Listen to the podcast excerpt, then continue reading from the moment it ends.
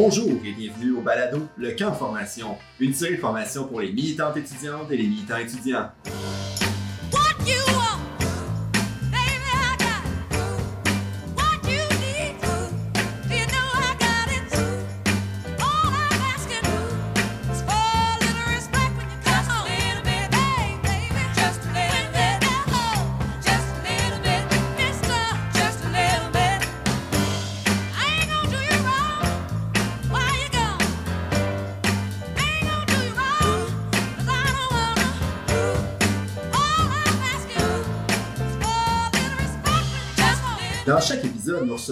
Un ou une invité qui est un ancien ou une ancienne militant militante dans la sphère de l'AC, l'Association pour une solidarité syndicale étudiante. Chaque atelier se veut à la fois historique et concret pour que la relève du mouvement étudiant progressiste et radical s'équipe d'outils pour les importantes luttes à venir. Nous remercions l'APESP Unicam pour le financement reçu pour ce projet. Je suis votre co-hôte Samuel Lesage et Moi, c'est Marion Miller et aujourd'hui, on a une invitée est avec nous, Elisabeth Pépin-Toussaint. Bienvenue! Merci, merci de m'accueillir. Et on est très contente de t'accueillir pour un atelier sur le féminisme dans le mouvement étudiant. Yes. Donc, euh, dans le fond, toi, tu étais conseillère, tu es conseillère syndicale dans le secteur privé à Montréal, mais avant, tu t'es impliquée euh, beaucoup dans le mouvement étudiant à partir de 2015 euh, au cégep et ensuite à l'AC sur le comité mobilisation en 2015-2016 et sur le comité exécutif comme secrétaire aux affaires académiques en 2007, euh, 2016-2017, c'est ça? yes. Super. Ben, merci d'être là avec nous. Puis on va se lancer euh, dans, dans la discussion sur le féminisme. Peut-être euh, si tu veux commencer, toi, dans ton parcours, euh, quand est-ce que tu as commencé à réfléchir à ces enjeux-là ou est-ce que tu as vu un peu l'importance du féminisme euh, au courant de ton implication? Ouais. Moi, j'ai commencé, euh, j'étais euh, étudiante au Collège de Maisonneuve en sciences humaines. Puis, euh, je m'étais fait accoster par un ami avec qui j'étais allée au primaire pour m'impliquer dans l'association étudiante. Moi, j'avais aucune idée de c'était quoi une association étudiante. Je savais même pas c'était quoi une assemblée générale. J'étais jamais allée. J'étais dans ma dernière session au cégep. Et donc, en janvier 2015, euh, je me suis présentée sur le comité exécutif de la SOGECOM, euh, qui était euh, la Société générale des étudiants et des étudiantes du Collège de Maisonneuve. Euh, J'étais adjointe aux affaires internes et il y avait vraiment une division du travail au sein de ce comité exécutif-là. Donc, il y avait des responsables de différentes affaires à la coordination, euh, aux communications, aux affaires externes, aux affaires internes. Puis, chacun des postes avait un adjoint, une adjointe. Et moi, j'avais rempli donc un poste d'adjointe. Et c'était vraiment un poste euh, qui avait peu de responsabilités puis peu de, peu de pouvoir au sein de l'association étudiante, mais j'étais tellement motivée par le travail militant que je me présentais à tous les comités exécutifs, même si j'avais pas le droit de vote. Euh, j'étais ultra présente dans les campagnes. Et euh, euh, pas longtemps après la fin là, de, de, de mon militantisme au cégep, quand j'ai gradué, là, finalement en mai, euh, en mai 2015, euh, une, de, une des, de mes amies qui, qui a aussi un, un atelier chez vous, Gabrielle Bellemare, euh, elle m'avait accosté en me disant Je suis toute seule de femme sur le comité de mobilisation de l'AC. Euh, toi, tu es une femme qui a commencé à s'impliquer, tout ça. Est-ce que ça te tenterait de te lancer avec moi? Puis, je me suis lancée. Et euh, quelques années plus tard, elle m'a raconté qu'au moment où est-ce qu'elle me posait la question, c'est parce qu'elle avait eu une discussion avec euh, des gens, euh, des gens qui étaient dans l'association étudiante au moment où est-ce que je me suis impliquée, comme quoi j'allais pas toffer dans l'association étudiante parce que j'étais, j'arrivais d'un d'un milieu privé au secondaire, j'étais pas du tout, je connaissais pas c'était quoi l'anticapitalisme, euh, je connaissais pas c'était quoi la vitalité policière, tout ça, puis j'étais un peu, j'ai pas d'autre terme que le dire d'un peu preppy, là, fait que euh, les gens ils pensaient que j'allais pas toffer finalement dans, dans, dans le mouvement étudiant, puis c'était surtout des hommes qui disaient tu vas pas toffer dans, dans ce milieu-là parce que clairement c'est pas pour toi, puis tu, seras pas capable de passer au travers. Puis euh, euh, c'est pour ça qu'elle elle a senti un peu le besoin de, de me faire développer comme militante, comme femme, puis de venir me chercher pour que je m'implique dans le comité femmes, dans le comité de mobilisation de l'AC comme femme. Et donc c'est ça, je me suis lancée un peu euh, durant l'été, j'étais pas élue. Euh, au, euh, au moment où est-ce que je me suis lancée, j'ai été élue en septembre 2015, mais pendant tout l'été précédent, j'ai fait une tournée là, avec les, les autres membres du comité de mobilisation. On est allé porter des ultimatums. On s'est promené un peu partout pour faire des liens avec les associations étudiantes en vue de septembre 2015, où il y avait vraiment la, euh, la campagne là, de l'AC euh, sur, euh, sur la campagne annuelle, finalement, sur l'austérité. Et euh, donc, c'est ça, moi puis Gabriel, finalement, on était tous seuls de femmes sur le comité de mobilisation. Puis j'ai vraiment réalisé qu'il y avait des espèces de dynamiques au sein du comité de mobilisation où les femmes reprenaient beaucoup des tâches invisibles, des tâches plus de lien avec les associations étudiantes, des tâches de plus d'organisation, des tournées, tout ça. Puis la, la mobilisation en soi, de se pointer, de faire euh, du tourisme militant, comme on disait, Mhm. c'était vraiment plus pris en charge par des hommes qui voulaient aller se promener sur un peu les côtes euh, de la Fait que les, les tâches un peu plus le fun et un peu plus visibles publiquement, euh, c'est les hommes qui s'en chargeaient. Ouais, vraiment. Fait que j'ai vraiment remarqué ce- cette vision-là dès, dès que je suis rentrée. Euh, mais ça m'a pas trop démotivée. J'ai rencontré des femmes avec qui j'ai pu euh, chialer de ces, de ces moments-là. Euh, puis par la suite, euh, pendant toute l'année, donc 2015-2016, j'étais sur le comité de mobilisation. Puis en, en avril 2016, je me suis présentée pour être sur le comité exécutif de l'AC pour l'année subséquente. Donc on était trois femmes, deux hommes. Euh, puis, euh, on, moi, je m'étais présentée au, au poste de secrétaire aux affaires académiques. Donc, c'est un poste vraiment euh, organisationnel euh, qui vise à euh, créer un peu des, liens autant avec d'autres syndicats de profs que d'autres fédérations étudiantes autour d'enjeux vraiment académiques, universitaires ou au niveau des cégeps pour bâtir un argumentaire pour faire l'ensemble de l'année basé sur une recherche fondée pour, pour mettre de l'avant les revendications qui étaient, qui étaient justifiées au, niveau- au niveau de l'AC. Euh, puis pendant cette année-là, euh, c'est là que j'ai vraiment découvert encore plus euh, de manière insidieuse les dynamiques un peu sexistes du mouvement étudiant. Puis en mars 2017, j'ai publié dans un, dans un cahier de congrès, j'ai publié un texte de réflexion qui s'appelait Homme fantôme, homme de l'ombre, qui met de l'avant deux types de, de dynamiques un peu sexistes au sein de, de la division du travail militant. Donc, euh, ce que je disais, c'est que euh, en avril 2016, au moment où que moi je me suis présentée avec l'ensemble des gens sur l'équipe nationale pour 2016-2017, il y avait énormément d'hommes qui s'étaient présentés sur l'équipe nationale, puis qu'après avaient juste disparu pour le reste de l'année. Euh, donc ça, c'était les hommes fantômes, les gens qui se présentaient sur un poste pour avoir la crédibilité puis un peu l'autorité de se dire, moi je suis sur l'équipe nationale de la CIM, mais qui faisaient aucun travail puis qui laissaient le travail aux femmes. Puis les hommes de l'ombre, eux qui investissent le mouvement étudiant, mais euh, pas nécessairement de manière structurée. Euh, qui, euh, qui font euh, des bières un peu non mixtes euh, avec leur chum de gars pour après ça euh, prendre des décisions et venir en instance pour dire ben, la décision est faite, ça va être celle-là euh, qu'on met de l'avant, puis c'est comme ça qu'on fonctionne. Donc, vraiment deux types différents. L'homme qui est élu, mais qui fait rien après, Ouais. et l'homme qui n'est pas élu, mais qui veut aller prendre des décisions au bar. Exactement, exactement. Puis c'est tous deux des deux types qui finalement reléguaient des tâches invisibles aux femmes et qui démobilisaient aussi les femmes dans leur travail militant. Tu sais, quand tu ramasses finalement la tâche qui est pas faite, euh, c'est sûr que ça te démotive puis ça tente pas nécessairement de rester dans le mouvement étudiant. Euh, ce que j'avais dit dans, dans, ce, euh, dans ce- cet article-là, finalement, j'avais, conclu, euh, dans ce texte de réflexion-là, j'avais conclu, conclu avec une tendance que j'avais remarquée, qui était que lorsque la, l'AC ou le mouvement étudiant était dans un creux, c'était vraiment des femmes qui investissaient la structure parce que ce qui était recherché pour repartir la mobilisation, c'est du travail de lien de confiance, c'est du travail de care, c'est vraiment du travail invisible finalement.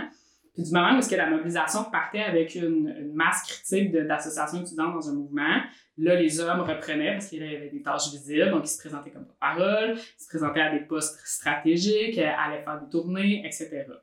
Donc, euh, puis on le voit concrètement, là, quand on regarde les, les procès-verbaux des congrès, euh, on peut remarquer vraiment cette tendance-là. Par exemple, en 2007, quand il y a eu une, une grève euh, euh, euh, qui, a, qui a été un échec, finalement, au niveau, euh, au niveau de la mobilisation, le nombre de postes euh, euh, qui comprennent des hommes élus est passé de 20 à 13 Du côté des femmes, c'est passé de 7 à 9. Donc, il y a eu une augmentation après 2007 de l'implication des femmes, une diminution de l'implication des hommes.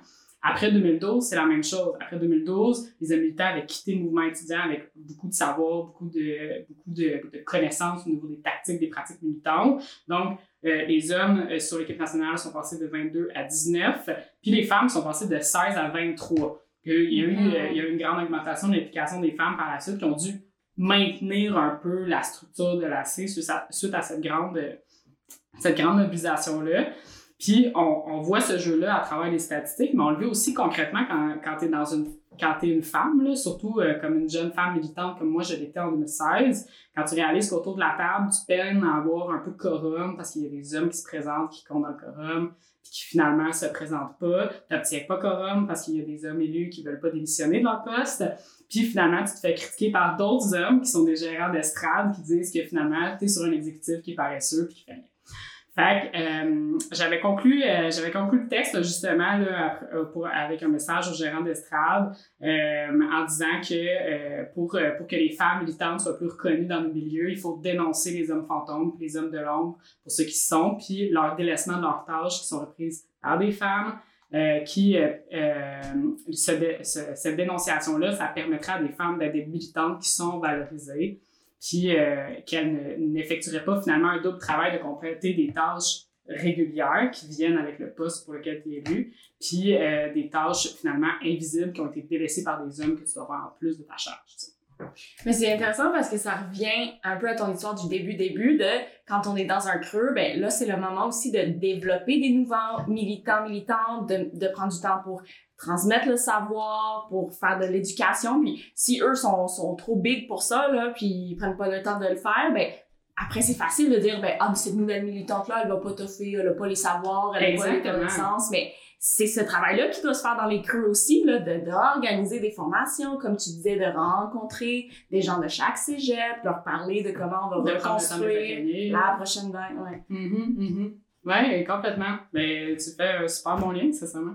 Donc, c'est ça que tu avais dénoncé. C'était les hommes de l'ombre, les hommes fantômes que tu as rencontrés dans ton parcours. Est-ce qu'on peut passer à, l'idée de quelles pratiques ont été mises en place à travers le mouvement étudiant pour essayer de contrer ces dynamiques sexistes qui ont un peu toujours été là? Peux-tu nous, nous lancer un peu là-dessus? Ouais, ben oui, complètement. Euh, ben, j'imagine que, qu'Arnaud vous en aurait glissé un mot plus, plus longtemps sur euh, l'histoire du mouvement étudiant, tout ça, mais l'histoire du féminisme dans le mouvement étudiant n'est pas étrangère à cette histoire-là. Euh, donc, avant les années 60, évidemment, les associations étudiantes étaient catholiques, euh, il n'y avait pas vraiment évidemment de mouvement féministe dans ces associations-là. Euh, mais par la suite, avec la Révolution tranquille, le rapport parent qui met l'avant la gratuité scolaire jusqu'à l'université, le droit de vote aussi des femmes, les associations étudiantes se voient octroyer un peu une place de choix pour représenter plus librement les intérêts des étudiants. Puis, euh, à ce moment-là, donc, c'est l'UGEC qui prend, euh, qui prend place, qui est par la suite remplacé par l'ANEC dans les années 70. Euh, donc, les questions féministes, un peu dans ce point-là, on commence déjà à réfléchir un peu la, un peu la, la division sexiste des, euh, des, euh, des champs d'études. Là. On, on, on comprend qu'il y a des femmes qui restent beaucoup dans des matières qui sont à prédominance féminine, comme la- le travail social, comme le- les soins infirmiers, le- l'enseignement, mais on comprend pas encore, ou du moins on n'élabore pas encore un argumentaire complet sur comment favoriser l'implication de ces femmes-là. C'est vraiment à partir de l'ANEC, dans les années 80, qu'on on met de l'avant vraiment des pratiques féministes dans un mouvement structuré. Donc, en 1980, l'ANEC est, est déjà fondée depuis six ans. Puis dans un des congrès, il y a un comité euh, de, composé de femmes qui n'est pas encore structuré, mais qui met de l'avant l'idée de féminiser le nom de l'association étudiante. Donc, on, passe donc de la- l'Association nationale des étudiants du Québec à l'Association nationale des étudiantes et des étudiants du Québec. Donc, euh, euh, ça vient aussi d'une pression locale ou de la base, là, comme on dirait. Il y avait déjà des comités féministes qui existaient dans les associations euh, étudiantes locales, mais le changement de nom de l'association étudiante, ça vient vraiment donner une place de choix pour les femmes de s'impliquer dans, dans la structure. Par la suite, il y a plein de revendications féministes qui sont adoptées, donc la participation à la Journée internationale des droits des femmes le 8 mars, puis des revendications plus au niveau du contenu des cours, des politiques gouvernementales, puis le Québec étudiant, qui était le journal étudiant de euh, l'ANEC, publie aussi des articles féministes à partir de ce moment-là. En 1983, le- euh, à l'ANEC, l'Organisation des femmes de l'ANEC, l'ODFA, est fondée. Donc, c'est vraiment un comité femmes, finalement, comme on le reconnaîtrait plus aujourd'hui. C'est un premier comité femmes non mixte d'une association étudiante nationale. Donc, il y a une, une visée d'autonomie décisionnelle, de production de réflexion féministe, de création de formation, puis d'organisation des caucus femmes avant chaque congrès. Donc, du comité femmes déroule, euh, découle une instance qu'on appelle le Forum des femmes. C'est vraiment une instance qui est décisionnelle carrément, c'est une instance suprême, comme une assemblée générale, qui se réunit à chaque trois semaines avant chaque congrès de l'ANEC pour élire le comité femmes, mais aussi adopter certaines positions euh, féministes que l'ANEC devrait pousser. Donc, par exemple, au, euh, au forum, on avait voté euh, déféminisation des textes, autant euh, bon, mais aussi des interventions orales, l'alternance homme-femme euh, dans les assemblées générales et les congrès, puis des revendications aussi plus larges, euh, au-delà des pratiques, l'encarcanement des femmes dans des, euh, dans des métiers dévalorisés et sous-payés, puis à partir de 1985, vraiment plus des, des revendications sociales sur le droit à l'avortement, puis contre la violence et les agressions sexuelles dans les milieux d'enseignement. Euh, puis en parallèle, à, à travers tout ce développement-là, un peu de pratiques féministes, les fédérations étudiantes, c'est vraiment comme un trou noir sur les, sur les questions féministes. Euh, donc, on voit vraiment là, qu'il y a un lien carrément entre le mouvement étudiant combatif puis des pratiques féministes vraiment plus poussées. tu sais. Euh, pour le MDE, j'ai moins d'informations sur le MDE. Euh, c'est quand même, euh, bon, Arnaud vous en a probablement parlé, mais c'est vraiment moins une structure qui était, aff- euh, qui était organisée, c'est une structure qui était affinitaire. On peut s'entendre, on peut s'attendre qu'il y, y avait des pratiques comme l'alternance homme-femme, probablement, mais comme il n'y a pas de structure, il y a, a pas tant bien de documents qui sont facilement accessibles. Mais euh, à travers les pratiques combatives du MDE, euh, jusqu'en 2000, on peut s'attendre à ce que les pratiques combatives du MDE aient quand même continué à favoriser l'implication des femmes à travers ces structures. Là, en 2001, l'AC naît. Mhm. Euh, dès le premier congrès, il y a un comité femmes qui est créé. Ça fait partie d'un des premiers comités statutaires de l'AC, avec une attention particulière aux pratiques apprises de l'AMEC. Donc, il y a déjà une féminisation des textes, des interventions orales. L'alternance homme-femme s'est rapidement intégrée dans les pratiques. Puis dans la première mouture du journal Ultimatum qui est publié en 2001, euh, il y a un texte exhaustif sur les pratiques de domination à l'oral intitulé La langue macho, qui est à la base sur des patterns de pouvoir qui visent à diminuer la parole des femmes et des groupes minorisés.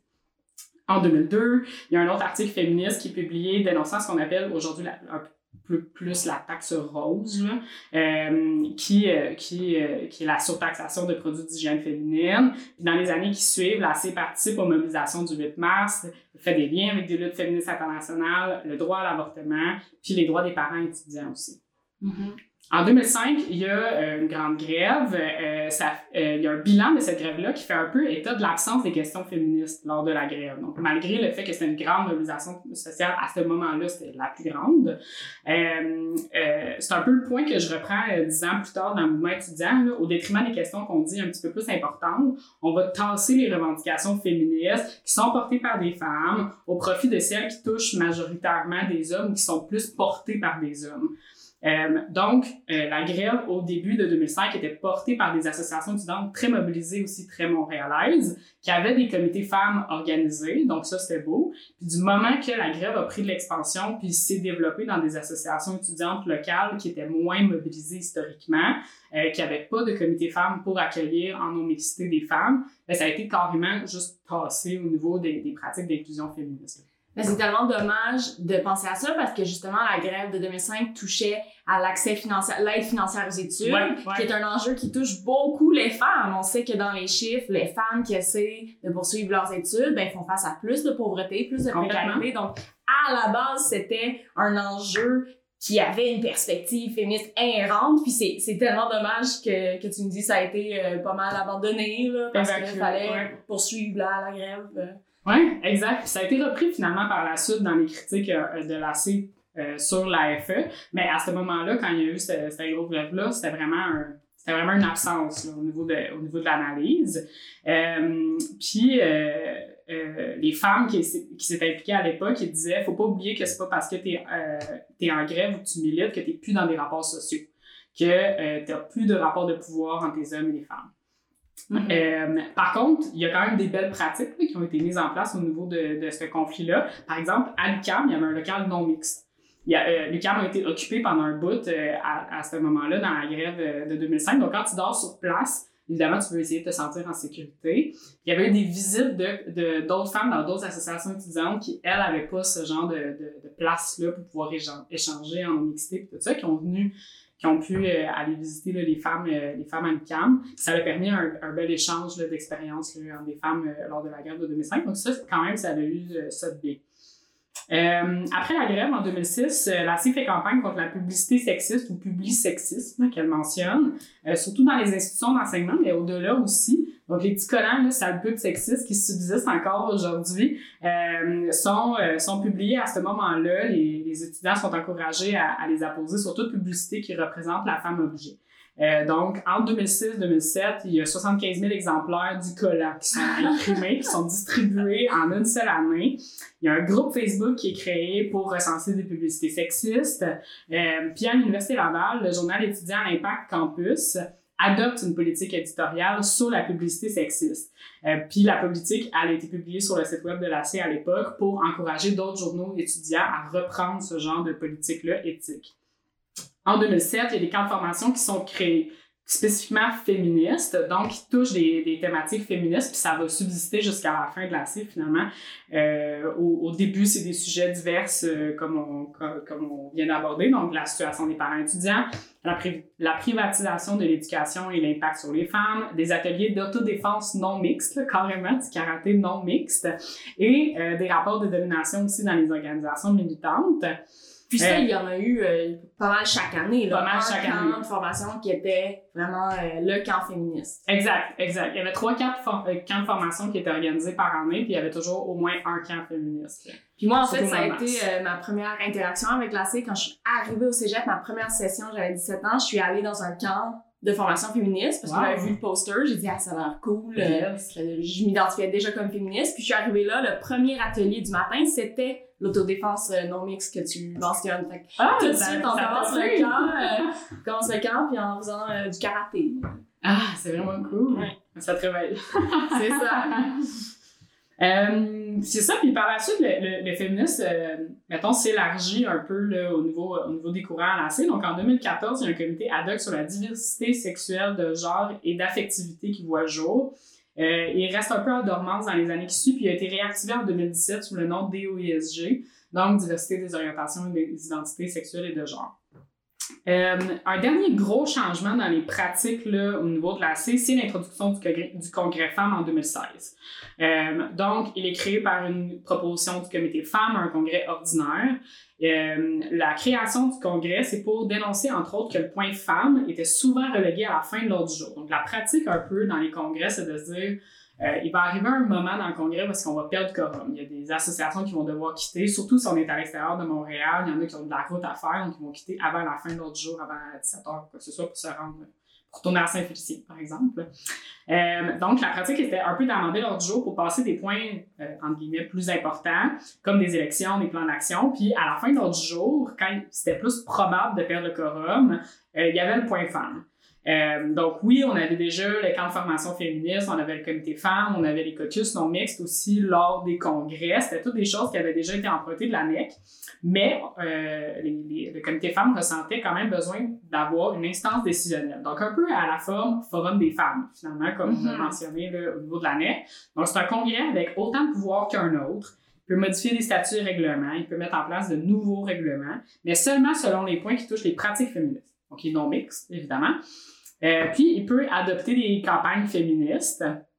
Puis, euh, donc, le Congrès femmes a, été lancé en 2016, puis rapidement, comme la série a été dissoute, il n'y a pas eu vraiment de, véritable expérience de qu'est-ce qu'un Congrès femmes pourrait, pourrait donner. Euh, bon, il y a peut-être des circonstances à, plus larges à élaborer, mais la première instance du Congrès femmes avait perdu quorum euh, après une journée, euh, tout ça. Donc, ça n'a pas vraiment été euh, vécu, finalement, comme expérience de pratique, mais ça faisait déjà pa- partie des statuts règlements là, vers la fin de la série. Puis, au-delà des pratiques féministes qui vont toucher les femmes, il y a aussi des pratiques qui ont été introduites par des femmes pour favoriser plus largement l'émancipation sociale des groupes minorisés. Donc, à partir de 2017, il y a un comité ad hoc en non-mixité de personnes racisées. Qui a été parti par deux femmes racisées qui étaient sur l'équipe nationale. Donc, il y avait déjà eu l'avancement, évidemment, des critiques sur les rapports de domination, mais de reprendre ces critiques-là pour les appliquer à des, à des femmes qui vivaient concrètement du racisme, ça a été euh, un peu euh, euh, remplacé pour mettre c'est un discours plus large, plus général au niveau des instances sur les rapports de domination qui touchent plus de réalité. Donc, puis une, dernière chose aussi que je voulais dire au niveau de, de l'historique, avant de passer aux pratiques plus concrètes. Euh, à partir de 2017, toujours, on, a commencé aussi à traduire des textes officiels. On a embauché un traducteur, donc ça permettait aussi une inclusivité plus large des euh, groupes anglophones, entre autres, euh, pour traduire, aussi l'ensemble des communications. Donc, c'est un peu ça qui mène à mon prochain point, soit des, des tactiques, des pratiques militantes plus féministes à l'AC qui subsistent encore aujourd'hui. OK. Mais c'est. Avant d'arriver là, je trouve que c'est vraiment bien d'avoir fait le, le tour complet depuis euh, les années 40-60 parce que ça, ça nous rappelle qu'on qu'on travaille pas euh, dans un vide. Là. Il y a eu beaucoup de choses avant nous. Il y a beaucoup d'idées qui ont été travaillées par des groupes à travers les années. Puis je pense que c'est tellement important de se le rappeler. Puis des fois, quand on, on a des conflits ou on essaie de peaufiner une structure, un mode de fonctionnement, mais ça peut être utile parfois d'aller voir ces textes de réflexion-là du passé, d'il y a 10 ou 20 ans.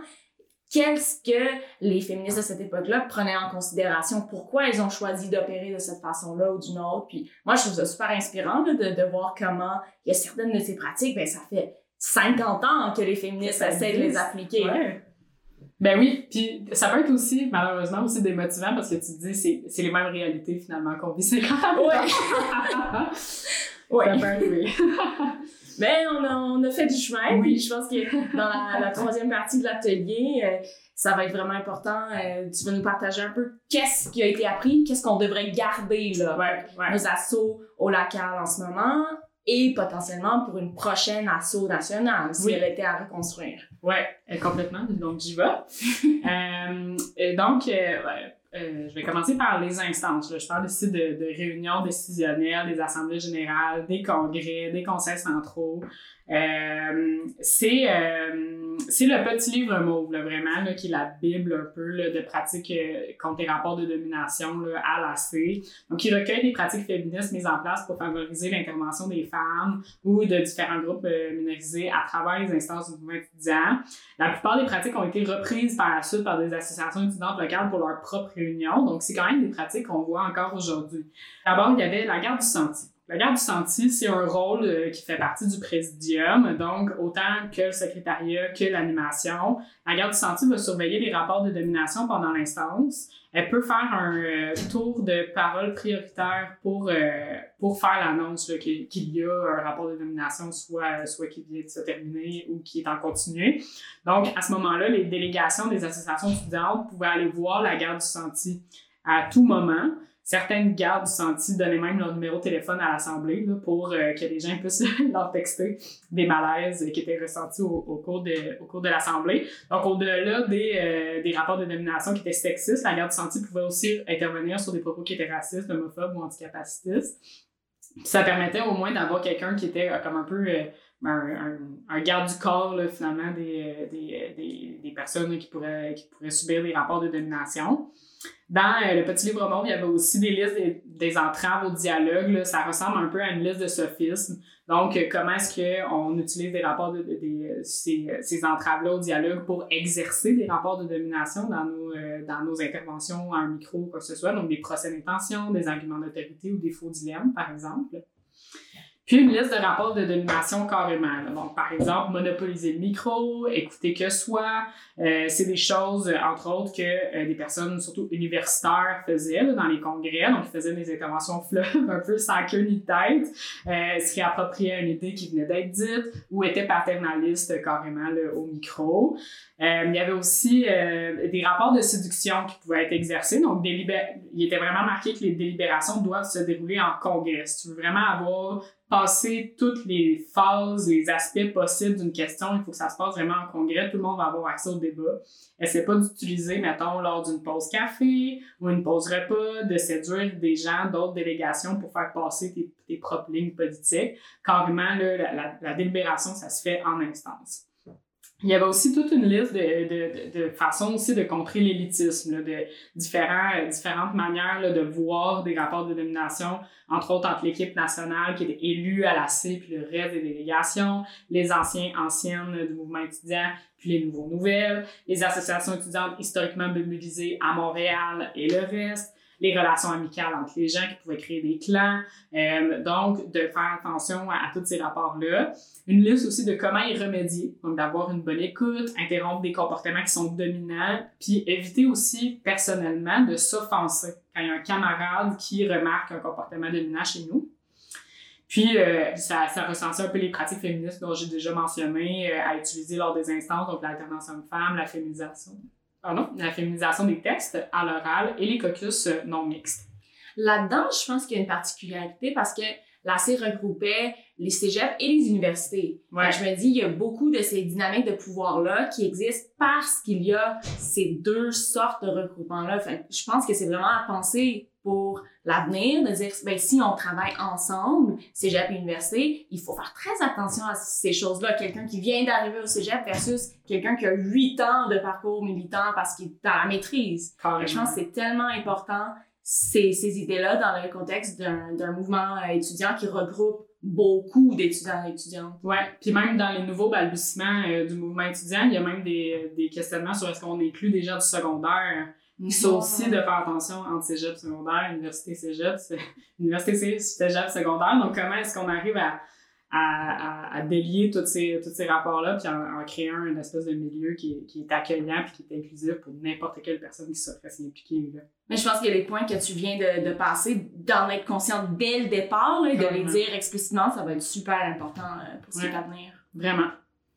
Euh, après le petit livre mot, il y avait aussi dans les statuts règlements carrément des pratiques féministes qui étaient encastrées dans, la- le squelette finalement de l'AC. Euh, donc, les délégations des associations étudiantes euh, étaient composées d'un maximum de trois personnes. Puis il y avait un maximum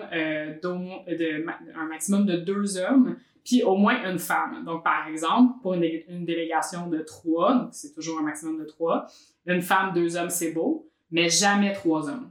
Donc, euh, c'était un peu ça la règle.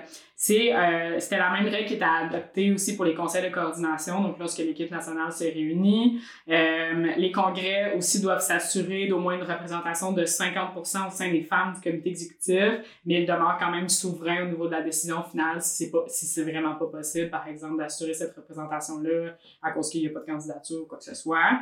Dans les statuts, il y avait les règlements sur le comité femmes aussi, donc sa non-mixité. Son rôle aussi, produire des textes féministes dans l'ultimatum, faire un rapport annuel au Congrès sur la question des femmes, siéger au Conseil central avec un droit de vote et être maître du point femme dans les congrès, jusqu'en 2017 finalement avec l'arrivée du Congrès femmes qui s'est réapproprié le point femme.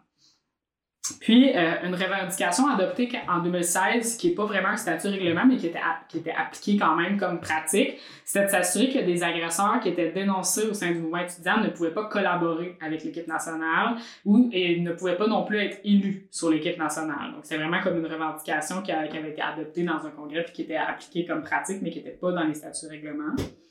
Euh, donc, c'est un peu ça au niveau des pratiques, au niveau des instances dans le mouvement étudiant là, à la C. Super. J'ai une, petite idée, en fait, un petit commentaire que je trouve fascinant, puis on pourrait l'étendre à d'autres pratiques, mais je trouve que l'exposé autant historique que des pratiques par rapport au féminisme est vraiment très euh, un excellent exemple, c'est à quel point que on comment dire, il y avait vraiment un, y avait un beau mariage entre des revendications et on pourrait dire des projets politiques ou militants, dire externes à l'organisation féministe, mais on se disait en même temps, on va aussi pratiquer ça à l'interne. Vraiment donc un espèce de, belle communication, un beau va-et-vient justement entre ce que la C voulait faire dans la société et comment aussi la C était sensible et travaillait à l'interne pour, on pourrait dire, on, dans une certaine mesure, euh, être à la hauteur des principes qu'elle défendait, certes, mais était aussi vraiment un milieu qui était, je même plus qu'inclusif, vraiment un milieu qui euh, par sa propre militance, était transformé la société. Je trouve vraiment fascinant. Je, je vais juste le mentionner. C'est un bel exemple, en Ben fait, oui, de, ben de réussite, de mobilisation, puis de politisation sur cet enjeu-là, en fait. Oui, puis euh, du succès aussi du côté des femmes qui ont poussé ces, ces pratiques-là. Ça n'a pas, ça a probablement pas été facile quand il y avait rien au départ. Mais au fil des années, de se trouver des femmes pour créer des délégations fortes qui vont pouvoir amener ça au micro, investir les structures pour essayer de changer de, de l'intérieur. Carrément, là, oui, euh, c'est vraiment, euh, c'est vraiment euh, une belle historicité de, ces pratiques-là, euh, carrément. Ouais.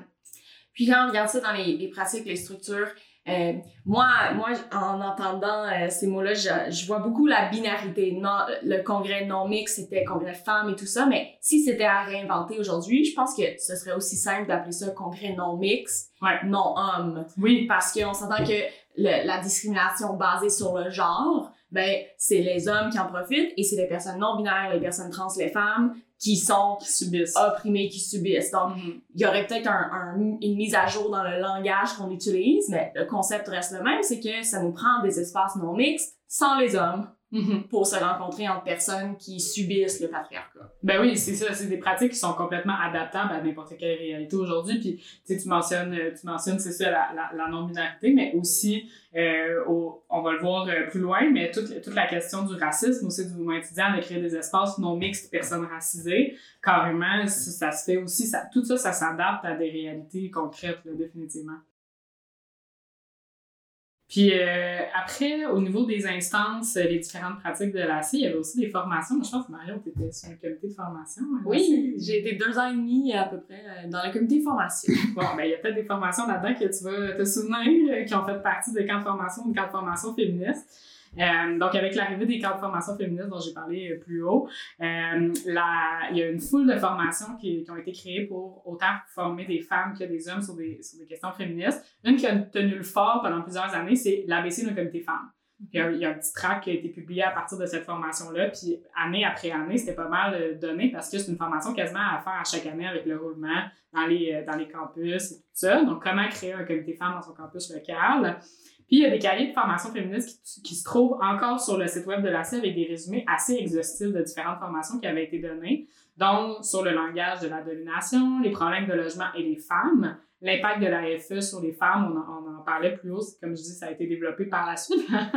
Euh, Après la grève, après la grève, exactement.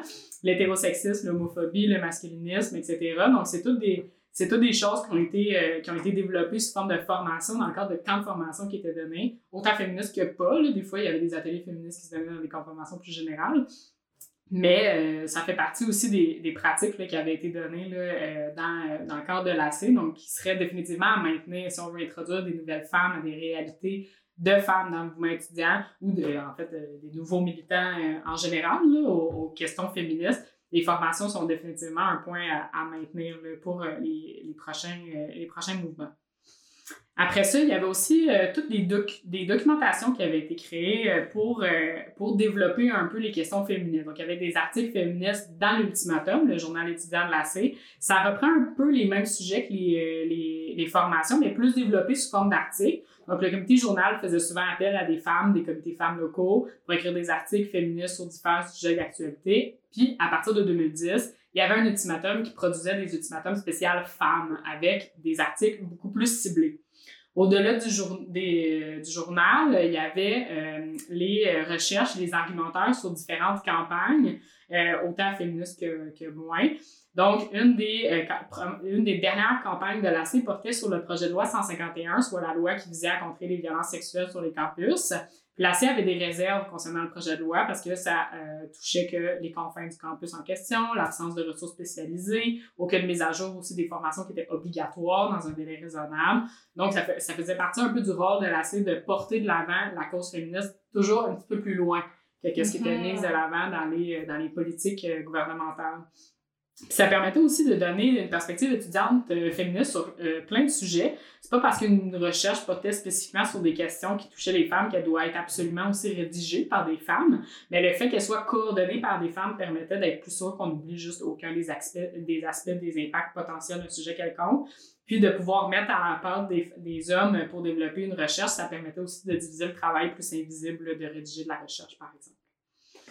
Puis finalement, au niveau des revendications, euh, l'AC euh, full revendications dans ses, euh, dans ses plus de 15 ans d'existence. Donc une fois qu'on peut commencer à s'exprimer en congrès, qu'on est formé, qu'on a fait de la recherche sur des sujets euh, pertinents, on peut développer des revendications qui font du sens, puis on peut aussi s'appuyer avec, euh, comme, on dit, de la viande euh, autour de l'os. Finalement, on a tous les outils en main pour pouvoir développer des vraies revendications.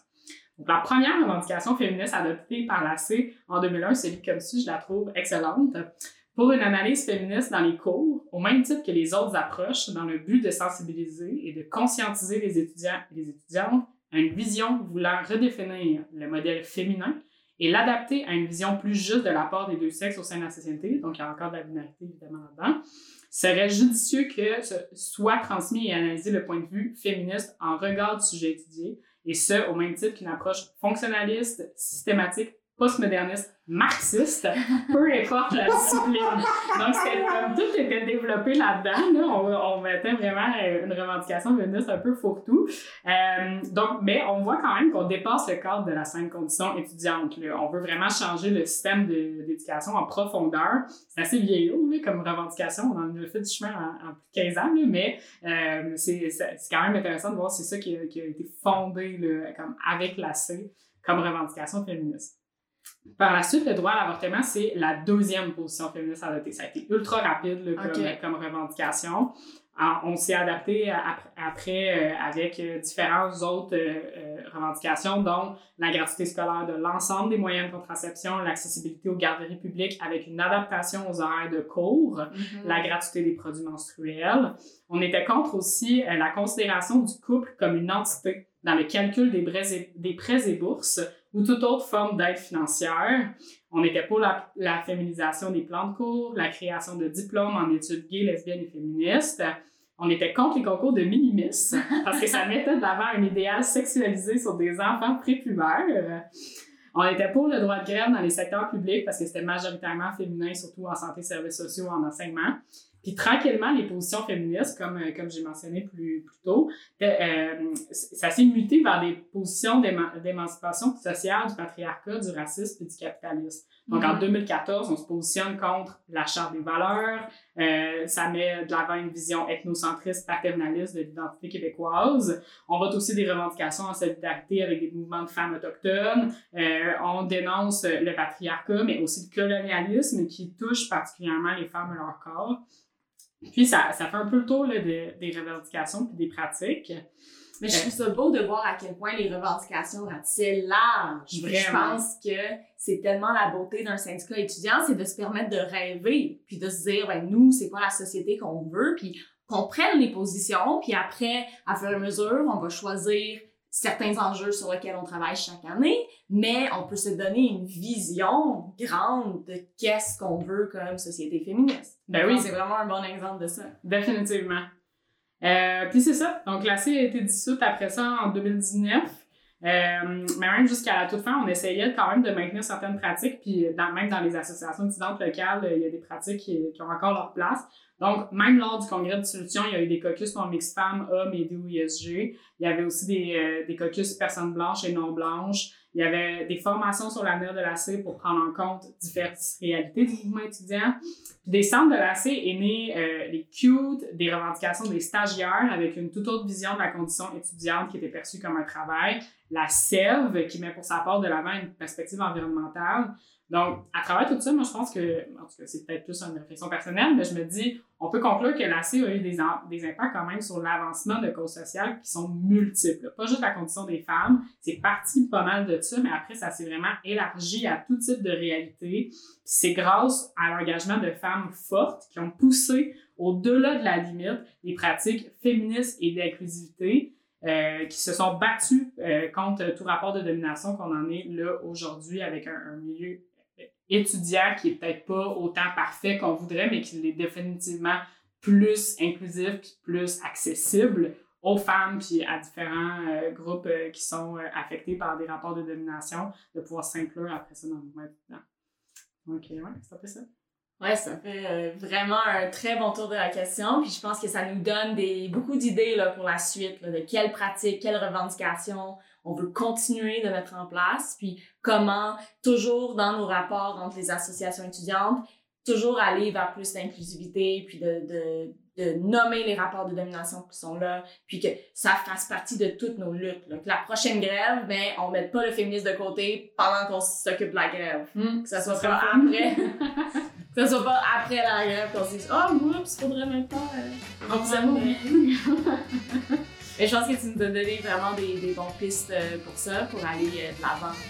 Donc, merci beaucoup. Merci de l'accueil, merci euh, de m'avoir permis de continuer à faire ma du étudiant.